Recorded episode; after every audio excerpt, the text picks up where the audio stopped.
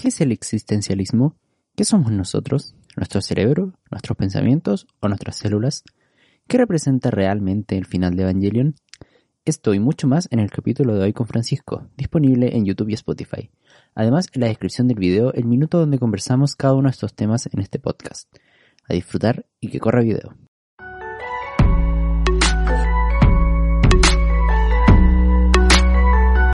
Bueno, bienvenido al programa, Francisco. Buenas. ¿Qué, ¿qué tal? ¿Cómo va todo? Bien, bien. Sí, bueno. Eh, la verdad tenía alta expectativa y estaba bien emocionado por hacer esta entrevista. Eh, eh, siento que es un buen invitado porque sabéis de hartas cosas. Siento que siempre sabes, estás bien informado de muchos temas. Hemos tenido charlas interesantes antes y sobre todo porque tiene te gustan como temas similares, pero tú eres mucho más racional para las cosas. Yo escucho que salió Anonymous y quedo flipando, pero tú siempre le buscas la explicación más lógica y sabes aterrizar ese tipo de cosas. Así que, preséntate por favor, para los que no te conocen. Eh, bueno, soy Francisco Pedreros, un conocido amigo de Freddy, amigo cercano de la universidad. Eh, estuve en ingeniería con él terminamos justo recién el año pasado. Y bueno, yo estudié ingeniería. Es complicado. Lo mejor es decir que estudié solo ingeniería en biotecnología. Y, pero saqué industrial, ¿no? Puta, industrial, tecnología, química, las tres cosas, un tercio cada una. Pero al final, ¿por qué te alejaste de biotecnología? Eh, o sea, no me, no me alejé de al menos no es así como lo veo, sino que eh, decidí como postergar mi estudio en biotecnología, eh, viendo que en la universidad donde estaba le daban un enfoque que no me gustaba, porque la biotecnología tiene distintos enfoques, es como bien amplio. Y decidí, bueno, más adelante voy a hacer una especialidad, un magíster en lo que sí me interesa, y por ahora mejor.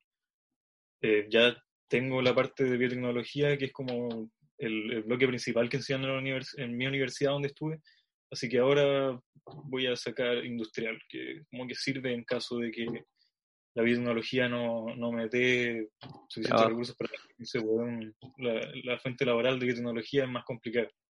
Claro, sobre todo acá en Chile. Sí, como bien amor al arte que uno tiene que Sí. El, el, el magíster es tu próximo paso, por así decirlo. Eh, sí, sí, sí. ¿Y en qué? O sea, ¿qué especialidad en el fondo? Eh, eso me lo estoy pensando bien ahora. Eh, dentro del área médica, me gusta mucho. Ahora estaba pensando que yo estudié mucho en biotecnología acerca de cómo editar el, el genoma, el ADN y como que me estaba enfocando mucho en, bueno, tengo que estudiar algo en donde tenga que editar el genoma. Y me gusta mucho la medicina, o sea, la aplicación es médica. Pero como que esas dos cosas no se pueden unir mucho. Eh, eh, editar genoma más para cosas industriales. Porque no puedes llegar ah. explicando el genoma de personas. a eso te iba a preguntar si, si era enfocado en personas o en, o en claro, otro Es como más que nada, lo que se puede hacer es como terapia de fagos con, con virus, terapia con eh, em, vectores virales, para hacer terapia genética en humanos. Eh, también, bueno, es más que nada eso. Entonces, estaba viendo, bueno, también hay otra aplicación de las que no sé mucho, pero estaba viendo también que no necesariamente me tengo que enfocar en, en modificaciones genéticas, eso no es todo lo que he aprendido. Y aplicar eh, eh, estudios ingenieriles a, no sé, por desarrollo de tejido, órganos artificiales, igual es interesante. Suena súper ahora, Sí, pues ahora estoy viendo si me centro bien en eso o me quedo por el área más eh, modificación genética de bacterias. Como que tengo que, estoy en el punto donde tengo que decidir mejor eso. Y, y, y con, esos como conocimientos tenéis como un objetivo, así, por ejemplo, no sé, yo como programador de inteligencia artificial al futuro, no sé, una, una inteligencia artificial que funcione con robots, no sé. En tu caso, como que decís, como, Mm. este es como mi objetivo. Eh, he pensado como en un ideal así desarrollar tratamiento a, a enfermedades importantes, quizás como eh, mm, neurodegenerativa o más que nada sí, eso es como algo que me ha interesado mucho, la enfermedad neurodegenerativa, Como el Alzheimer. claro, como el Alzheimer. Hice un trabajo una vez en un ramo de la universidad sobre eh, el Alzheimer para biología del sistema en donde eh, tenía que tenía que revisar los resultados de un estudio que habían hecho unos científicos, no me acuerdo de dónde era, en donde habían analizado la, la expresión genética de, de células cerebrales, eran neuronas y también células de defensa como microglia, eh, como células de defensa de- o, o de limpieza ahí del cerebro. Ujú. Eh, entonces estudiaban la, la expresión genética de esas células en pacientes, o sea, en personas sanas y en pacientes con Alzheimer. Entonces, como cuánta cantidad de eh, RNA producían eh, para un- una serie de genes de estas células y veían eh, eh, qué tan- cómo era la diferencia de expresión en la enfermedad, cómo se, se diferenciaba una persona saludable. Ah, Entonces, yo tuve, eh, a mí lo que me enseñaron en ese ramo usando R y algunos, un, un programa que se llamaba, mm, ¿cómo se llama? Creo. No, eso era para, bueno, no me acuerdo muy bien, eh, donde uno desarrollaba unas redes eh, y uno detectaba clúster de, porque, de expresiones genéticas, porque los genes básicamente tienen mucha interacción entre ellos. Entonces, eh, lo que hacía ese programa es que eh, encontraba la- las relaciones entre genes que estaban documentadas y armaba como una red. Y, y los clusters son como clústeres de funciones en donde un montón de genes que se expresan hacen alguna función de la célula. Ujú. Entonces yo con ese estudio eh, descubrí que eh, habían, habían ciertos clústeres de respuesta inflamatoria que se producían en, en gente con Alzheimer. Y yo con el trabajo que hice durante todo el semestre, como que detecté uno o dos genes que desencadenaban toda esa expresión inflamatoria. Entonces fue, fue bonito, fue. ¿Qué onda? Terrible, dirigió tus proyectos, pues yo hacía un juego de zombies en mis clases. ya, pero este, este fue un proyecto de como quinto, cuarto, o sea, Pero, vale, sí, en segundo. sí, segundo. Pero ese no fue el que después sacaste un paper. No, no, no, el que saqué paper fue otra cosa. Eh, era como de fermentación de- en reactores, bioreactores. Eh, otra cosa, era, interesante como la aplicación en MATLAB, pero ese es el área de industrial de biotecnología que no me interesa. Porque el, el- el resultado final es producir algún producto, como algún olor, algún aroma que se ocupa, no sé, en aromatizante, en comida, o algún, algún aditivo de alimen- aliment- alimentos, no sé. O, o mucho también para fermentación, fermentación se hace, ah, disculpa, eso es producción de, de- de distintos compuestos, pero la fermentación es para desarrollo de alcohol, de etanol. Sí. Eso tampoco no me interesa mucho. Sí, yo recuerdo que cuando estaba buscando que, que quería estudiar que ingeniería, eh, siempre pensaba como biotecnología acá en Chile, puta, trabajar con tomate. No, no, Bueno, no o sea, el área- de plantas de biotecnología, que también es bien amplio, y no me interesa mucho porque las plantas las encuentro fome. Sí, no. Oye, y el, bueno, supongo que el magíster lo pensáis hacer afuera de acá. No, no creo que acá haya tanto. Sí, sí, estoy revisando en, ahí en, en Alemania. Oye, hablando de Alemania, en, en tu intercambio, eh, bueno, eh, tú estuviste dos veces ya allá. Dos, tres veces. Sí. Eh, sí, sí. Sí, o sea, conocí bien Europa. Mi punto es, la, a la pregunta que quiero llegar es si cuando eh, las veces que estaba allá, ¿echaste algo de menos de acá de Chile, aparte de los completos? Los completos. Pero así como de la sociedad, No, quizás. no, a, no tenían ni pan para completo, no vendían en los supermercados. Terrible. No tenían esa concepción. No, es, ese concepto creado allá. Eh, como, bueno, a ver qué cosa extrañé. O sea, obviamente mi familia y amigos lo extrañé harto. Claro. Eh,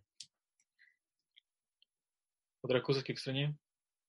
Es que eh, hay una sensación extraña en donde uno como que se siente en casa simplemente por, por, por todas las cosas que uno está habituado al entorno donde vive y todas las pequeñas cosas eh, te hace sentir como, como seguro, como son, todo, son cosas que conoces, lo, el, no sé, los tipos de autos que ves, la señalética, eh, los productos que se dan en los supermercados, eh, los carteles con, con publicidad. Me encima en idioma aún más raro que el inglés. Sí, es que, es que en verdad la, la, diferencia con otro país, especialmente como por ejemplo Europa, son, son muy, como todo distinto, pero en muy pequeñas cantidades, o muy pequeñas cosas distintas que todas en conjunto eh, hacen que no te sientas que estás en casa. Mm. Eh, entonces, como que siempre cuando uno vuelve hay una sensación como de seguridad. Que eso es como al principio cuando uno vuelve, después como que se pierde y uno no se da cuenta. Pero cuando uno está afuera, como que se da cuenta. Cuando estás afuera, estás siempre como atento a, cosas que, que, que, no conoces, a cosas que, que no estás habituado y que, que, pueden pasar. Alguien en la calle te puede hablar y obviamente hacer en otro idioma, o idea. El, el, transporte público siempre es muy distinto y tiene sus propias reglas. Eh, claro. Y lo más importante es la, cómo se comporta la gente. La, cómo la, la cultura se, nota después de un tiempo eh, em, como, pequeña, como pequeñas cosas en el comportamiento. A, los chilenos como que uno de verdad los, los conoce como más inconscientes, tienen, tienen unas características que son como inconscientes. Entonces eso, yo estoy habituado a eso, a veces se extraña. Pero conscientemente a mí no me gusta mucho algunas características de los chilenos, que por ejemplo, una cosa que siempre critico es que eh, como que le ponemos, le ponemos florcita a todo lo que decimos para, ah, no, para no molestar a las personas. Y, muchas veces hay mucha gente que es como, son como maricones sonrientes, que uno y especialmente en, en los países, en Alemania donde yo había estado, como si una persona parece como que le agradas, como que de verdad le agradas. Ah, ya no, no fingen. Ellos no fingen, ¿cachai? Me pasó tantas veces en la universidad, en el colegio, como persona, te hablaban y te preguntaban cómo estás, eh, ah, qué hay, bla, bla, bla, bla, bla, y al final la tarea. Sí. La tarea, o, o algunos que son muy amigables y no, que necesitan que al final firme en su, en su política típico en la universidad. No, yo, a mí me carga. De hecho, yo siento, siento que soy todo lo contrario, como que yo prefiero, si le voy a hablar a alguien, no me da lata decirle hola, ¿cómo estáis? Porque no, no voy a eso, como prefiero decirle, oye, necesito esta cuestión. Aunque sea alguien que quizás no le ha hablado en un tiempo, no, no, no me gusta fingir que le voy a, que de verdad me interesa cómo está quizás, como que necesito algo de él y, y hay gente como que me dice, oye, pero pregúntame cómo está, pero hay, gente que hay gente que encuentra como un poco malo, igual de mal gusto, llegar y pedir algo. Sí, pues. Yo no le he hablado hace tiempo, pero yo creo que hay como un punto medio bien bueno que como hacerle saber que en verdad le estáis hablando porque necesitáis algo, pero al mismo tiempo eh, que no, no quieres sonar como rudo y simplemente usar a la persona para ese fin. Claro. Quizás le pides la, la, cosa que quieres y luego le puedes hablar unas cuantas conversando. cómo está, ¿cachai? Sí. Pero dejar en claro. Al final supongo que también depende del grado de confianza que tengáis con esa persona. Sí. Aquí chaval de menos. Mm, sí, no, no estoy seguro que, que, tanto más. Yo soy un tipo de persona que, o sea, yo quiero irme afuera, ojalá a trabajar y armar una vida allá, entonces soy un tipo de persona que como abierto a, a las nuevas experiencias en ese sentido. Entonces, claro. usualmente no extraño mucho eh, cosas. Como, a, pesar de que... ¿Mm? O sea, extraño a las personas, y, pero no me pongo nostálgico por, por, por lugares, por... Eh, no sé, no sé qué, más como... Si, si no estáis, por ejemplo, para tu cumpleaños eh, con tu familia, ¿te da igual o igual te, te afecta? Eh, bueno, eso sí afecta un poco quizá. O sea, obviamente pasarlo solo, no hay, no hay ni un brillo. Sí, si compañía, igual la vaya a pasar bien. Pero por eso, eso viene dentro de lo que digo de, extrañar a las personas, claro. a, amigos y familia. Sí, porque igual las dos veces que estuviste en intercambio, si es que no me equivoco, ambas no, no estuviste como en una residencia, no estuviste con familia, ¿o no?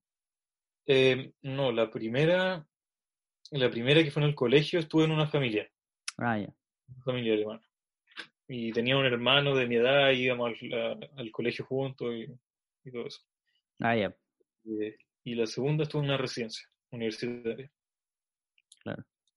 Sí, porque por último en la primera por lo menos tenéis como ese ambiente un poco más familiar o, a quien recurrir si te pasa algo.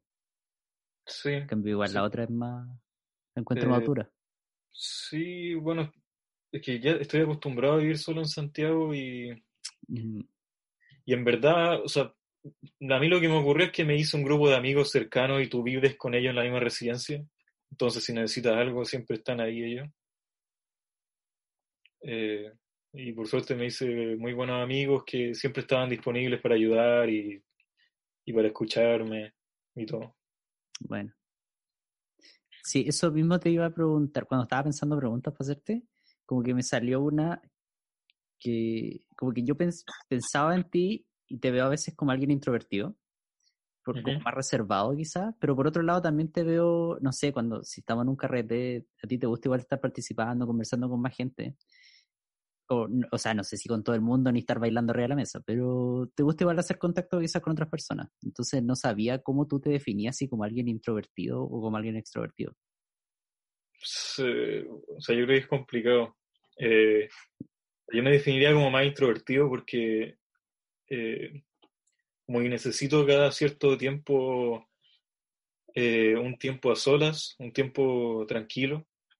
Eh, necesito mi espacio, pero dentro de todo me incomoda más hablar con hartas personas, como en grupo o en presentaciones, pero por ejemplo en, fiestas o, incluso con amigos, hablar yo y que me estén escuchando muchas personas, quizás tres o más, eso no me incomoda un poco. Ah, eh, cuando hablo de una persona a una, eh, no tengo mucha, eso ahí me siento cómodo, no tengo mucho complejidad en ese sentido. Y, o sea, también yo lo que encuentro es que soy un poco, quizás como flojo en cuanto a... a Sociabiliza. En cuanto a que cuando estoy con, con amigos, y por ejemplo en una fiesta y con amigos, eh, es más fácil estar con los amigos. Se los conocí, no tenéis que esforzarte de nada, ¿cachai? Y si, si, te aburrís de hablar, te quedáis callado y dejáis que hablen ellos. claro. Eh, y, pero con personas nuevas, como a veces me, me da lado porque soy flojo y tengo que preguntarle, interesarme en ellos. Eso, Fingir que me interesa lo que dicen. Pero cuando, es, pero cuando es estrictamente necesario, por ejemplo, en el caso de un intercambio, ah. ahí me pongo las pilas, ¿cachai? Como que tiene que hacerse y lo hago, lo hago bien y me gusta, ¿cachai? Es como forzarse a salir del, eh, ¿cómo se dice? El círculo de confort. Ah, eh, claro, como de tu zona de confort. La zona de confort. Y, o sea, no tengo muchos problemas desenvolviéndome de zona de confort, pero... Si es que es necesario. Un poco flojo en, en salir de la zona de confort por mi propia cuenta. Ya. Claro, es que el otro es como una. Llega a una situación de eso, de hacerte amigo o morir solo allá. En el claro, Claro, claro. claro, claro. Pero me gusta, me gusta. Eh, simplemente que, no sé, en fiesta, en, en situación en general. De, de, hecho, en el colegio me pasaba siempre que a los, a los niños nuevos que llevan al curso, eh, yo siempre era muy distante y era como los veía como oh, el, el, niño nuevo, qué asco. pero tengo muchos amigos que me hice muy bien, muy bien amigo de ellos después de, o sea, ellos llegaron como niño nuevo y primero se hicieron amigos de unos amigos míos porque yo era medio distante y después me hice muy amigo de ellos, fui mejor amigo de, de, de ellos. Pero con personas nuevas a veces me, como que me da lata. Ya. A mí me gustaba hablarle a los... ¿Ah? ¿Sí? No, que a mí me gustaba hablarle a los niños nuevos que llegaban al colegio, porque en verdad era porque me llamaba la atención y pensaba que podía encontrar a alguien que no fuera las mismas basuras que tenía compañeros. Pero siempre me pasaba que llegaba alguien nuevo, me hacía muy amigo de él y se iba como al año o a los dos años. Tenía que estar constantemente renovando de, Qué amigos. Qué Por eso no, no hablo con ninguno, soy imbécil. Ojalá que no escuchen esto. No, hay uno que me cae bien. Si escucha a Branco, saludos a ti. El único que me cae bien del, del, del colegio. En serio. Ya, pues vamos a los temas más suculentos. Estamos por algo más light.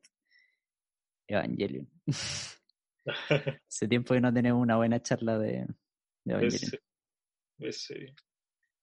Sí, que de hecho que no, no me estaba acordando mucho de que hace mucho tiempo que la vi, hace mucho tiempo que no habíamos hablado de Sí, pues. De hecho, eso te iba a preguntar, eh, ¿a qué edad viste por primera vez la película, la del final? Eh, o sea, lo vi al mismo tiempo que terminé de ver la serie y, y al mismo tiempo que vi la serie, que fue el primer año, el primer semestre de universidad. weón. Ah, ya. Ahora y grande igual, o sea, grande entre comillas. Sí, es que cuando chico sabía que existía, a mi primo le gustaba y siempre que iba a la casa de mi primo tenía un póster gigante de Evangelion Ah, y yo estaba como, oh, eso sería interesante, pero hasta llega. Pero es que yo empecé a ver anime como en cuarto medio. ah, bien grande. No sé, Sí. yo, aparte de Evangelion, tampoco había visto mucho hasta esa edad. Sí, pues como que en cuarto medio vi uno o dos animes. Los primeros que veía así como que me ponía en el computador a buscar los capítulos. Ah, Obviamente antes, cuando chicos veían la tele. sí, cuarto medio fue la primera vez que vi eso y después vi Evangelion en claro, el primer semestre de la universidad. Cuando estaba en, en la pensión, con una pensión con una vieja. ¿Y qué, qué sentiste? Porque yo, yo la vi cuando, yo creo que en verdad era chico, yo de, de haber estado como en primero medio. Y, y era lo primero así como... Nunca había visto una cuestión en la que, bueno, aquí van spoilers por si alguien está escuchando esto y no ha visto Evangelion. Nunca he visto algo que, que realmente acabara con la humanidad entero, como que no, no, no pensaba que algo así era posible. Viendo Dragon Ball donde todos revivían al final, era una weá donde. Sí, no, no, no podía dimensionar lo que estaba viendo. La- las escenas con Rey Gigante y la gente muriendo era. Sí, o sea, yo lo que me acuerdo. A ver, yo, yo no estaba muy seguro de empezar a ver Evangelion y como, y como te he contado varias veces, vi, me apareció en YouTube un video del opening de Evangelion, la canción del opening, eh, como con escenas de todas las series y todas las películas. Era como Ah. un. Claro, era como un set, una, Como un resumen, un, un music video. ¿ya? No, era, era como, era como la, la música y con varias escenas, ¿cachai? Que están Ujú. puestas como al ritmo de la música, como todo bien, bien, bien hecho. Y de, me spoileé entero, bueno, hasta, hasta el final de la película. Así que después dije, oh, esta es muy interesante, ya la voy a ver. Y, y después, mientras la veía, no me acordaba de nada de lo que había visto. De hecho, que no, Ah, no, bueno. como que mi cerebro eran tanta imagen y tanta información junta que después Sí, no pues no, recordaba no. nada. Y me acuerdo cuando vi Evangelion, eh, me gustó mucho. A ver, es que, es que a mí siempre me ha gustado mucho la filosofía. Y, y cuando chico, como en, en- estaba en el colegio, en enseñanza media, leí harto sobre eh, filósofos existencialistas y weas de psicología. Y, y entonces como que esta serie eh, se metía muy en la psicológica, muy en la como Sí, psiquis de los personajes y metía muchos temas existencialistas, pues entonces como que me llegaron todos. Como, oh, yo leí como esta cosa parecía a lo que leí, como lo que me interesaba. Eh, porque yo siempre desde como desde chico, enseñanza en verdad no me acuerdo cuándo empezó, eh, como que tenía muchas dudas existencialistas, así como, bueno, cuál, cuál es el significado de la vida, por qué vivimos, Sí, qué pasa después de la muerte, pura wea así. Eh, entonces leí harto eso y esta serie como que, como que trataba mucho esas cosas, como la angustia, la depresión, eh, la sensación de soledad y, cómo el personaje pasaba por eso y después, eh, gracias a la ayuda de un montón de personas, lograba sobreponerse a todo, a todo eso. Básicamente, lo, lo, que dicen muchos, que el peor enemigo de uno es la misma, es la mente, ¿cachai? Claro. Y eso me llamó harto, los personajes me gustaron mucho y era, y era muy interesante porque como venían los ángeles a, eliminar a la humanidad, se como, oh, muy interesante. Yo, yo cuando lo veía, yo nunca pensé, yo dije, no, imposible, nunca van a ser el tercer impacto, como, es como la trama, pero no, no van a llegar a eso, Nika. Y todos los capítulos son muy episódicos, como que cada uno por sí solo tiene una historia y, y después hay como una trama por detrás que se empieza a hilar. Sí, final ya queda la embarra, bueno, queda la embarrada y, y, la película también.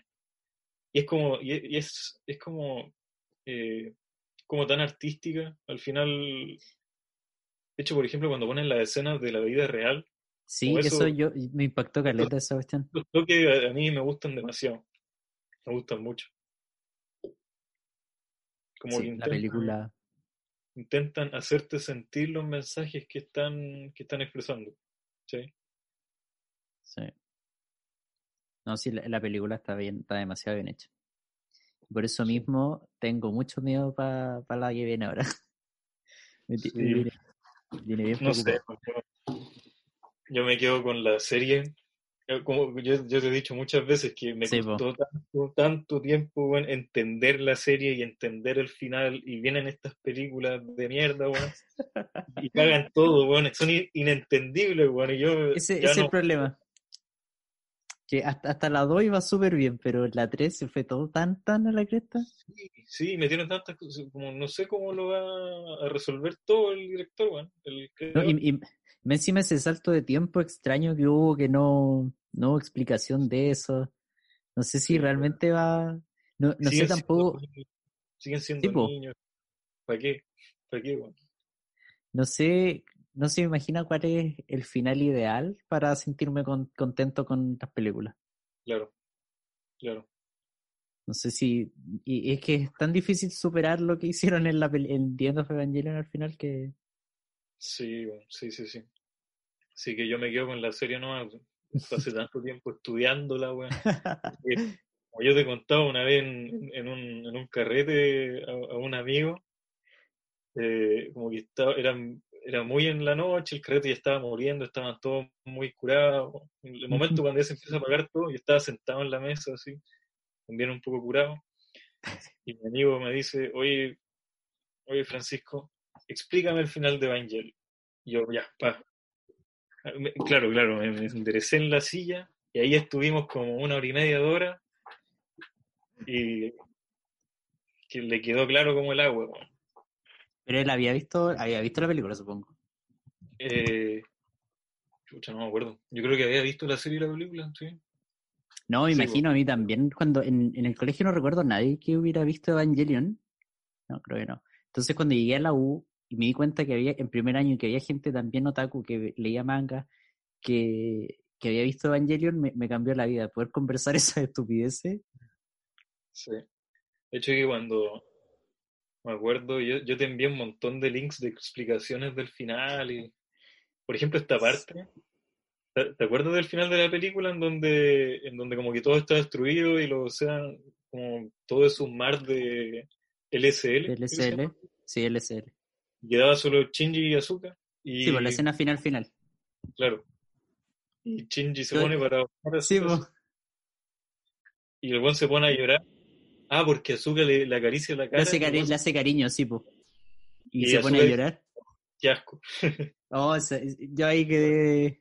Termina la película, pues, Pero yo, yo, había visto que, que el que asco tenía otra traducción en japonés. Ya, ya no me acuerdo cuál era, pero. Ah, sí, sí, sí. Que no era tan, tan así. Pero, bueno, es que eso viene de toda la. Igual la simbología que tienen los personajes. Yo me acuerdo. A ver, porque toda la serie trata de eh, básicamente Shinji, que es, muy introvertido y tiene miedo a, las otras personas que le hagan daño, a él hacer daño.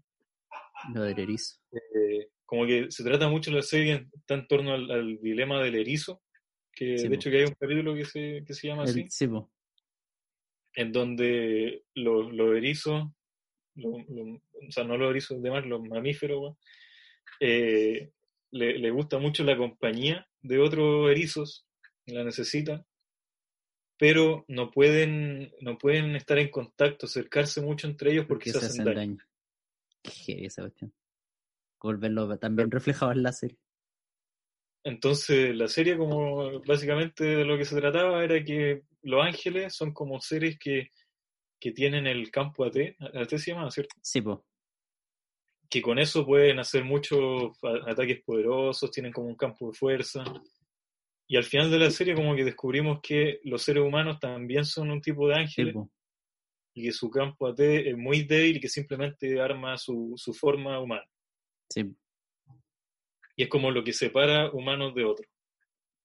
Y básicamente eso es como una, es como una alegoría, una metáfora de, el, campo de fuerza que nos ponemos entre nosotros para que no nos dañen. Como que no, mm. nosotros recubrimos nuestro, nuestro corazón así para que no para que otras personas no, sean capaces de, dañarnos con, como inconscientemente, ¿cachai? Eso, eso es mucho lo que, lo que pasa con, cuando, cuando uno está enamorado y y a, mucha gente le da miedo porque uno tiene que confiar plenamente en la otra persona y dejar como abrirse, ¿cachai? Entonces, estás abierto a que esa persona te haga mucho daño aunque no quiera. Muchas veces por eso eh, cuando las relaciones terminan eh, es muy doloroso. Claro, porque estás demasiado unido a la otra persona. Entonces ahí entonces hablaba sobre eso. Entonces Shinji, más, que nada por los traumas que tuvo en su infancia, que no tuvo a su mamá, su papá lo dejó, eh, eh, trata sobre cómo él siente que no es capaz de, de, hacer nada en, el mundo, no hacer nada por su vida, que él no tiene fuerza para cambiar nada. Que él es simplemente un, como una, una bolsa flotando en el aire. Y, y durante toda la serie eh, tiene, tiene el apoyo de, de Misato, tiene a Azuka, a Rey. A los amigos del colegio. Claro, y él, y él, y él como se, se, va desarrollando en una persona que empieza a tener confianza en sí mismo. Básicamente la serie explica eso, como, como una persona que es muy frágil, que, que la vida lo ha tratado muy mal y que por eso no siente que no es capaz de lograr nada, empieza a retomar la confianza en sí mismo. Y, básicamente todos nos hemos sentido así en algún momento, que, que, no podemos hacer nada contra, contra la situación actual, que no tenemos poder para, para, para cambiar la, mierda en que estamos, en el hoyo en que estamos. Eh, y, y, básicamente la serie lo que, lo, que, lo que te va diciendo es que la realidad es, es, es como... no es nada más que como tú la ves, que tú, tú armas todo lo que lo que está alrededor tuyo, que tú eres capaz de, que tú eres quien, quien se hace a sí mismo y, el alrededor, que una persona está hecha por su acto. Entonces, al final, al final de la serie, como en esa parte donde todos le aplauden y dicen... Sí, Felicitaciones, Chinchi. Porque el, el, One se da cuenta de que, de que él sí, sí vale la pena y y de que él tiene que amarse a sí mismo, pues de que él tiene que eh, como tomar las riendas de su vida, como enfrentar a la vida. Que la vida siempre te va, te va a sacar la mierda, pero tú simplemente siempre tienes que pararte y hacer contra ella, ¿cachai? Eh, de hecho, también había leído por ahí mucho que el Shinji representa como el yo del, del, de, de, uno mismo, del ser humano, y es como una representación de la vida, eh, Haciéndote mierda. claro, tienen una relación, eh, eh, que esos dos tienen una relación en donde Azuka siempre lo trata como una huevona, que es un imbécil y, todo eso, Pero Azuka en el fondo está enamorada de Shinji, ¿cachai? Sí. O le gusta. Sí, sí, más y... que. Claro, claro. Entonces, la, la, relación como con, la vida, ¿cachai? Que siempre te saca la mierda y, y trata como una huevonao, pero en el fondo, eh, como la vida está para ser vivida por ti, ¿cachai? La realidad está para ser experimentada por nosotros, por lo humano, por, no sé, los seres vivos, pero... Y, sí, y ahí hay una relación en la escena final que no me acuerdo. Pero eso, eso te iba a preguntar, ¿cómo, ¿cómo se reflejaría eso en la escena final?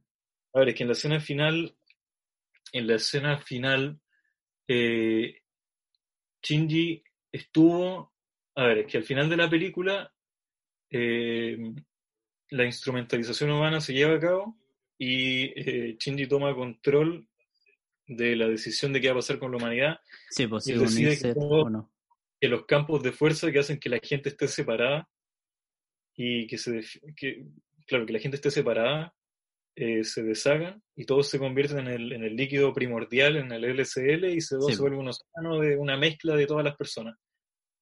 Entonces, eso es básicamente como volver, volver a, al... Es como volver a al útero, ¿cachai? Como esa, esa representación de, de, seguridad. Sí, pues eso, decir que él se siente seguro con eso. Claro, nosotros no somos responsables de lo que ocurre con nuestra vida, porque nosotros estamos seguros en el útero de nuestra mamá ella nos cuida y nosotros no hacemos nada y, estamos viviendo una vida, no somos responsables de la realidad. Sí, no, no, no. Entonces no está esa angustia que viene con enfrentar a la realidad, que todos tienen que experimentar. Entonces él decide eso. Entonces es una, es una vida como perfecta en donde volvemos a, a, a, ser como materia, a, dejar de ser seres vivos, sí. a ser eh, como los elementos de la vida y no tenemos preocupaciones. Dejamos de sufrir. Dejamos de sufrir, ¿cachai? Eh, y después por, conversaciones entre Shinji con Rey y con el otro weón, Kaworu, Kaworu, se llama, empiezo a dar cuenta que, em, una, que una vida así no, no, no, vale la pena ser vivida. Que no eres libre, la libertad conlleva angustia, pero pero eso, eso, eso te da, te da la libertad. De la vida, parte de la vida, te da la libertad de, tomar acciones y conlleva felicidad y a tristeza, pero, pero la vida es una mezcla de ambas cosas, ¿cachai? Sí. Eh, y, tú eres capaz de crear y, de, de, crearte a ti mismo. Entonces al final él toma la decisión, puta, voy a enfrentar a la realidad. Eh, como yo soy capaz de, tomar las herramientas para hacerme feliz, soy el único responsable de mi propia felicidad, y decide como separarse, como volver a tomar su forma. Claro. Em, y la gente después. Entonces, él sale de ese estado como del líquido y se encuentra que Azuka también salió de ese estado y Asuka salió de ese estado porque luego eh, Rey y Kaworu le dicen que eh, todas las personas que vuelvan a, tomar la propia decisión de, volver a ser individuos van a recuperar su forma. Van a recuperar su forma. Y Azuka eh, encontró la, como la fuerza en sí misma justo antes de, de que ocurriera todo el, tercer impacto. Ah, sí, pues cuando habla con su mamá. Supo que estaba su mamá en el, en el EO y toda la Sí. Y eso también es súper largo y es todo un tema de discusión, güey. Sí, por eso esta serie es muy bacán porque tiene, es muy compleja. Sí. Eh, ya, pues, entonces, Shinji. Eh, entonces aquí después viene la representación eh, de Shinji como la persona y Asuka como con la vida, en donde Shinji se da cuenta de que decidió dejar el, mundo perfecto para volver a sufrir y básicamente volver a la vida y eso como que lo, desespera, es como que decir, como que tiene todas sus fuerzas, está todo, eh, no, sé si decir enojado, pero eh, eh, está muy bueno, al, volver a la vida, como tiene muchas fuerzas de enfrentarse a la vida y enfrentarse a Zuka por todo lo, mal que lo ah. trató, por todas las veces que, le está decidido. Entonces, es como, es como, él no, no, está dentro de sí, es como está en, su, en su instinto, ¿cachai?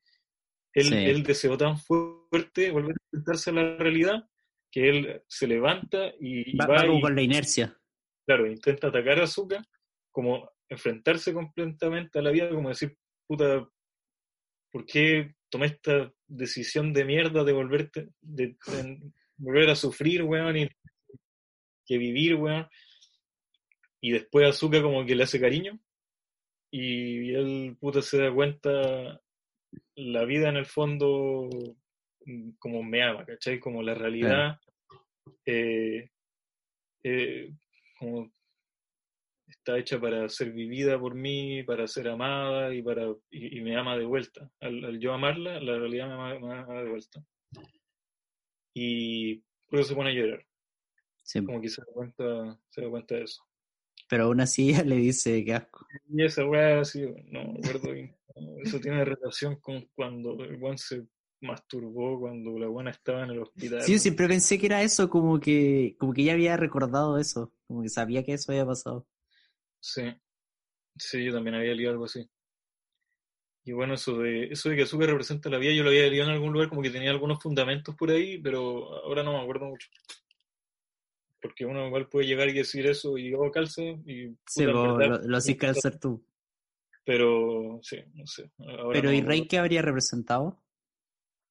Eh, a ver, es que Rey, no sé, es que eso era complicado. A ver, es que Shinji representaba a Dan, Azúcar representaba a Lilith, A Lilith, sí, po. eh, y Rey representaba a Eva, eh, en donde Lilith fue la primera mujer que hizo Dios para el Adán Sí, y después la echó. Paraíso y la echó porque ella tenía voluntad propia. Como que ella no se dejaba abandonar y, y era como, fue catalogada como un demonio Sí, Siempre el hecho de, un demonio. de- de- de tener su propia como voluntad, ¿cachai? Y bueno, Azuka más o menos así, ¿cachai? Y Rey es Eva, que es una representación de eh, como servicial, de una, de una mujer servicial que fue hecha para Adán, Claro, y- como más sumisa. claro, y a partir de una costilla de Adán y, y la representación, no sé, no me acuerdo muy bien, la verdad. Eh, quizás está un poco relacionada con el, el super yo, como eh, este- esta como voz que uno tiene en- en la cabeza que te, te hace sentir eh, mal cuando no haces lo correcto, que va contra la moral y como a seguir órdenes. Pero no me recuerdo muy bien. Solamente me acuerdo que estaba esa representación de que ella era, era representación de Eva, Lilith Sí. y Adán. Y en todo caso, Rey. A ver, quizás tú te acuerdas un poco, Rey era un clon de la mamá, Era un clon de la mamá, sí. que tenía el, básicamente como el espíritu, la mente de, de Lilith, ¿o no? Eh, sí, y por eso se podía conectar al EVA 0, porque el EVA 0 Claro. no tenía un- ningún alma. Y Kaworu era como el alma de Adán, Sí, y el cuerpo de Adán era el embrión. Sí, sí, sí. sí. No, me acuerdo mucho de eso. No me acuerdo mucho de eso. Sí, pero muy buena serie. Muy buena Sí. serie porque que además a mí me gustan como eso, como las metáforas y las representaciones complicadas. Hay gente que odia esas cosas, como por qué Sí, no te lo dicen de frente así la wea nueva. Pero a mí me gusta como porque encuentro que hay como un arte en, en, en disfrazar ideas tan complejas. En, en algo tan simple. Claro, en, en, en una serie de weones peleando contra Sí, monstruos. po. y tenéis temas muy complicados que están disfrazados metafóricamente, ¿cachai? Sí, po. Y eso, yo eso necesita un arte, como tenéis que pensar mucho en cómo hacerlo y cómo hacerlo bien. Quizás uno Sí. puede criticar que, que cuesta mucho que una persona se dé cuenta de eso en Evangelio. Usualmente cuando tú haces algo así, tienes que tomar en cuenta que la persona ojalá tiene que ser capaz de eh, de entenderlo. de la representación o la metáfora. Pero bueno, supongo que hay hay gente que le gusta weas que no son capaces de entender a Sí. menos que vea weas y vea videos. No, yo recuerdo que lo pasaba bien esas tardes viendo Taringa, como la, los, los foros y weá, las explicaciones. Sí. O, la- o después, bueno, la- las teorías de las películas también. He gastado tanto tiempo viendo Hay una... Y, las teorías de la... ¿Qué cosa? ¿La luna con sangre? No, no, es que había una, pero ya ese era otro. Nunca supe si era real, que en la, la segunda, creo, habían como muchos glifos en las paredes, así pequeñitos.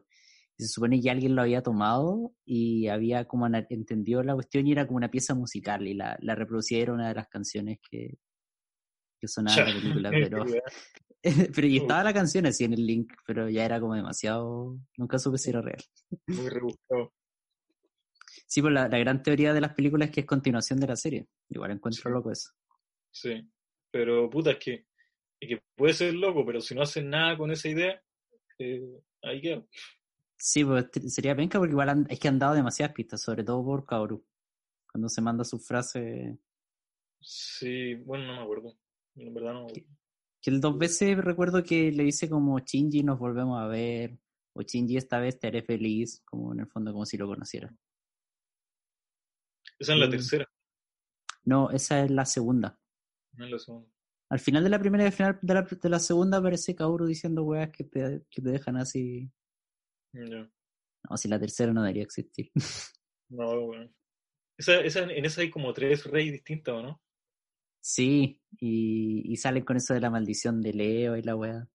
Y, se, y, se, mandan un impacto así como por la tela. Ya, ya, un cuarto impacto, ah, duró un segundo, bueno, ya. Eso no me gustó, eso. No. Nada más la, la, mina nueva que metieron, ¿cómo se llama? ¿May? Me, eh, Mari. Puta, a mí me gusta. Pero es que no, yo, encuentro que no tiene, no tiene cabida en la wea, es como, no hacen nada con ese personaje más que fanservice. Mostrarlo, mostrarlo peleando y fanservice. Sí, es puro fanservice ella. O sea, Shinji, es el personaje principal, Azuka tiene todo su espacio importante como el crecimiento de Shinji, su propio desarrollo. y puta de Rey también, pues muy importante. De hecho, en las películas cambia un poco el motor de las acciones de Shinji, pues es mucho más por Rey todo lo que hace. Eh, sí, pues porque en la. ¿Te acordáis cuando? Puta, mi capítulo favorito es cuando está ese ángel que tiene como papel que tira. No sé si es papel, pero como con los ah. Y activa, el, activa en el fondo al, al leva así para el pico. Ah, sí. sí, sí, sí, sí. En, en, las películas yo quedé para el pico cuando esa weá provoca el toque del tercer impacto, pues, y es solo porque Shinji quiere rescatar a Rey. ¿Verdad? Ah, esa escena es para el pico. Es buena. Esa, película es buena. Yo esa la veo de vez en cuando porque me gusta mucho. Como redondita. Deja la cagada al final, pero es redondita. Sí. Pero en, esa, en esa como que sacan azúcar de, la, de toda la segunda mitad de la película. Sí, pues porque se la pitea a Shinji. Se la pitea eh, porque... porque en vez de estar el amigo en el, en el Eva que lo infecta, está ella, pues. Pero esa, esa escena yo la encuentro genial, como con la música angelical y Shinji haciendo mierda al, al Eva. Ah, sí, no, música como de cabros chicos cantando. Sí. Es que, es que esa weá la ocuparon al final de la película. Y, sí, me eso, gustando. Eso tiene un impacto palpico, como la primera vez que se hacía eso. Una canción era como agridulce, mientras toda mm. la gente moría y el mundo se estaba destruyendo. Y la letra también es, es muy buena, es como, bueno, tiene distintas representaciones, pero es, es como Shinji diciendo que ya no quiere terminar todo, que no quiere seguir viviendo y la weá. Pero también ah, en las letras como que hay alguien disculpándose. Y hay gente que, que representa como que Azúcar disculpándose, que no, no, mm. pudo, no, pudo, frenar la weá y no pudo estar ahí para Shinji. Eh, pero es como la letra y toda la weá, como todo, eh, eh, es bien buena esa canción. Voy a buscarla. No, no, pensé que tenía significado. Sí, pues, bueno. Pero, pero si vos llegáis y leís la weá, es como la letra es muy depresiva, es como un weón que quiere matarse, ¿sí, y, la, y la música es muy... muy... De hecho, sí, de hecho, cuando, en, cuando comienza la canción, eh, empiezan mostrando escenas como de lo, de lo dura y de la mierda que es la vida. Como mm. ponte tú animales muertos atropellados en la carretera, eh, incendios forestales, no me acuerdo qué otra weá. Como puras escenas de, o, de divorcio y de un niño quedando solo, como diciéndote la vida es mierda, deberías decidir volver a estar en ese estado mm. basal tranquilo, ¿cachai? Y la letra es como, eh, eh, ya no puedo hacer nada al respecto, no puedo hacer nada por mi vida, eh, mejor dejarlo ir y, y, como todo se está derrumbando, da lo mismo todo. ¿Cachai? No, no puedo creer que eso suene, sea la canción que estoy en mi cabeza escuchando. Sí, pues, es súper, súper como dulce la canción. Sí, pues, sí, eso, esa es la palabra dulce. Pero entonces la compusieron para la, para la película. Eh, creo, supongo que sí. No, sí. Sí. Seguro que sí. O sea, no. Sí, estoy seguro que sí. Pero con las otras películas empezaron a ocupar eso mucho. Sí, pues. Creo que en la película, en la segunda, eh, lo ocupan dos veces, pues. Cuando Sí, está sí, sí. el azúcar y al final cuando salva el rey. Sí. Y ahí yo quedé como, ya, pues, mucho. Paren la. Sí. Pero la, la, la pelea, cuando está haciendo mierda Azúcar con esa música, el, el- encuentro que es buena escena. Sí. Y es heavy porque en el manga, en esa escena, mata al amigo, pues. No, Pero el no lo deja salió Sí, po. pues el manga salió después. De hecho, hay una escena que salió como después del último capítulo, pero que no, según era un torneo oficial, como, como que la hizo por, por buena onda. Que sale la mamá de Shinji como en, el, como en la U, y de repente está peinando a una niña, y esa niña es la buena de las películas, por la Mari. Ah, y que eso bueno viajó en el tiempo. Una wea así o no envejeció, Ah, No, no, era como, claro que no envejeció, se metió en era y no Sí, po. envejeció. pero se supone que ese, cap- ese manga, o sea, ese capítulo fue como por, por buena onda, no, no, no, no es oficial. Aunque no me sorprendería que después saliera con que la wea sea oficial. Y no sé, bueno. No sé. Solo puta, Igual el, el, el director es un genio. Sí, y yo tenía entendido que él metió mucho de su propia vida en la serie, como que sí, él es Shinji, él, él pasó por una depresión muy dura y, y como que representa en la serie cómo llegó a sobreponerse a la depresión. Eh, y por ejemplo, toda la, toda la sim- simbología religiosa, el One dice que la puso porque era para que se vea más cool, ¿no? ah, ya. Pero sí, no sé, eso es como debatible. Igual a cada simbología religiosa como que le pone su buen trasfondo, no la usa simplemente Sí, porque po. sí. Y sí. Y estaban diciendo que se muerde tanto sacar las siguientes películas porque se puso, cayó de nuevo en una depresión, una wea así. Puta la wea. Pero puta, la gente que ha tenido depresión igual es propensa a volver a caer en depresión. ¿En serio? No, no, sí me imagino que sí. Si no he hecho bien el tratamiento. Mm. Eh, ya que tocaste el tema del existencialismo en un momento, vamos a eso. Cuéntame, asume que so- en verdad soy un niño que no sabe lo que es. Solo recuerdo que en mi clase de antropología filosófica había muchas palabras que las dicen y suenan bien, pero no entendía lo que decían. Como esas definiciones. Antropología Sí. filosófica, se la, la tomaste en la U. Sí, pues, era, era un repaso por de todas las filosofías occidentales. Me acuerdo hasta hasta hasta Sartre y Nietzsche creo. Era entretenido. A mí me gustó de- yo diría que es mi OFG favorito la verdad. Que ¿Qué cosa? es mi OFG favorito yo creo. Porque me gusta harto el tema a pesar de que no me siento a estudiar mucho de eso Mm. me, me gusta harto. Así que por eso mismo cuéntame del existencialismo porque yo diría que no sé nada No, que el existencialismo es una corriente filosófica y es como bien, eh, o sea, no es muy concreta, en, bueno, en verdad, igual, me da concreta. Habla mucho como, de- parte muy desde el principio, parte muy desde el principio y arma desde ahí y tiene muchos filósofos que, que se adentran más dentro de lo concreto, pero nunca llega a ser tan concreto como eh, técnicas para estilo de vida que tienes que hacer o cosas concretas que debes hacer, sino como deberías tener una filosofía de, de ver la vida y de enfrentarte a la vida. Eh, yo creo que hay muchas personas que son existencialistas y no lo saben. O sea, sí lo saben, pero no saben que son existencialistas.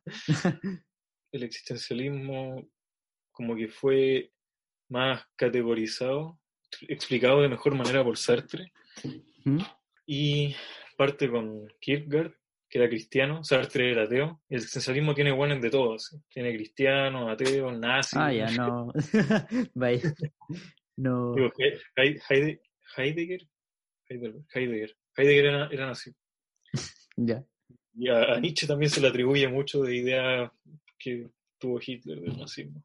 El existencialismo parte de la idea de que la existencia precede a la esencia. ¿Qué, qué significa eso? ¿Qué significa eso? Que por, por ejemplo, tú cuando vas a hacer un martillo, tú primero piensas en que el- no, no haces el martillo primero y, y después ves en qué lo vas a usar. Tú primero piensas, necesito algo para clavar esta weá. Necesito algo para clavar estas cosas. La, la primera persona que construyó un martillo, que creó un martillo. Eh, por ejemplo, ya necesito poner estas dos weas de madera juntas. Eh, ya tengo una weá que, pero no la puedo enterrar. una, weá con filo que no la puedo enterrar. Puta, crea un martillo, una weá como buena, así bien maciza para golpear cosas. Eh, eso es que la esencia se llega primero a la existencia. Primero tú dices, Ya. necesito algo para hacer esta weá, Ah, ya. Como, como el concepto y después lo creas. Después Y- existe. después existe. Ya. Sin embargo, para un ser humano, la existencia precede a la esencia. Es decir, no existe una naturaleza humana. No existe como un humano promedio o un humano eh, como deberían actuar los humanos. Ya. Ah, Primero que nada, no hay, no hay ningún objetivo para los humanos, ni, ni ningún deber, ni, ni nada. Como Estamos Simplemente- simplemente estamos. Y segundo, eso, no hay ninguna naturaleza humana.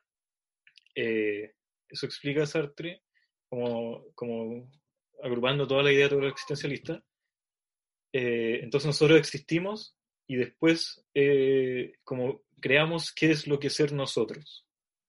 Entonces básicamente eh, una persona es básicamente un conjunto de actos.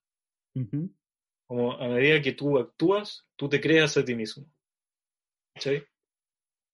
Eh, Como que tú entonces, te definiendo.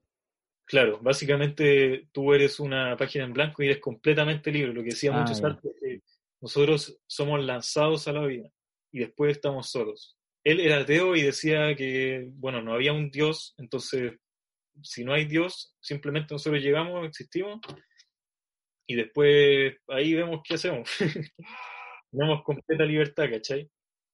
Ujú. y tú como persona eh, vas definiendo qué es, qué es lo que crees que es un- un- una naturaleza humana, una moral humana, un deber humano, a medida de las cosas que tú haces. ¿Cachai? Ujú. Por ejemplo, tú si piensas en, en si hago esto de tal manera o de otra manera, y tú dices, no, esto está mal, eh, llevaría a pasar a la gente, estaría infringiendo la moral o no sé qué cosa, lo voy a hacer así. Ujú. Tú estás decidiendo, o sea, en ese momento tú estás diciendo, yo voy a hacer esto así. Por ejemplo, eh, a ver, no, no se me ocurre un ejemplo bien claro, pero tú al decidir que quiero hacer algo de esta manera, automáticamente, inconscientemente, estás pensando en que esa es la mejor manera de hacerlo. Ya. Que básicamente eh, así es como una persona debería actuar. Y tú no puedes librarte de esa idea. Por ejemplo, da un ejemplo Sartre, no me acuerdo en un libro, un libro que leí, no, no me acuerdo cómo se llama, Existencialismo, un, un humanismo creo que se llama, eh, de un de un estudiante que le va a preguntar a él que no sabía qué hacer con su vida. Él tenía un hermano que estaba en, haciendo servicio militar, que era un, un militar, y él había sido asesinado por los enemigos, eh, creo que eran los nazis, digamos que eran los nazis. Eh, había sido asesinado por ellos y él quería servir a su país, luchar por los franceses y meterse a los militares y ir a, ir a luchar y vengar a su hermano. Ujú. Pero él vivía con su mamá en, en Francia, que todavía no estaba dominada por los alemanes, Ya. y su mamá estaba sola. No tenía a su hermano, solo lo tenía él y su papá era un, era un traidor, se podría decir así. Entonces su mamá ya no lo pescaba. Él ayudaba, a, los, ayudaba a los alemanes. Eh, entonces él se dio cuenta de que, bueno, si me voy, mi mamá no va a tener ninguna razón para vivir. Ella está completamente devastada por la muerte de mi hermano y si yo me voy, ella, o sea, ella vive solo por mí. ¿Cachai? Claro. Entonces él tenía que tomar esa decisión, o se quedaba con su mamá o iba por el bien general a, a- a luchar por su hermano. Entonces, lo que le dice Sartre, o sea, lo que se da cuenta Sartre en ese momento es que eh, no hay una decisión correcta. Como, a ninguna de las dos. No, no, hay una decisión correcta. O sea, me quedo con mi mamá y la cuido a ella y dejo que el mundo quede a, la deriva como que otros luchen por, por Francia, contra los nazis, por la libertad. Eh, y mi hermano su, queda, queda ahí pasada a llevar por, por los nazis, simplemente lo mataron y su cuerpo quedó por ahí. O dejo a mi mamá y voy por el bien general, ayudo al bien general, al, bienestar de todos los franceses.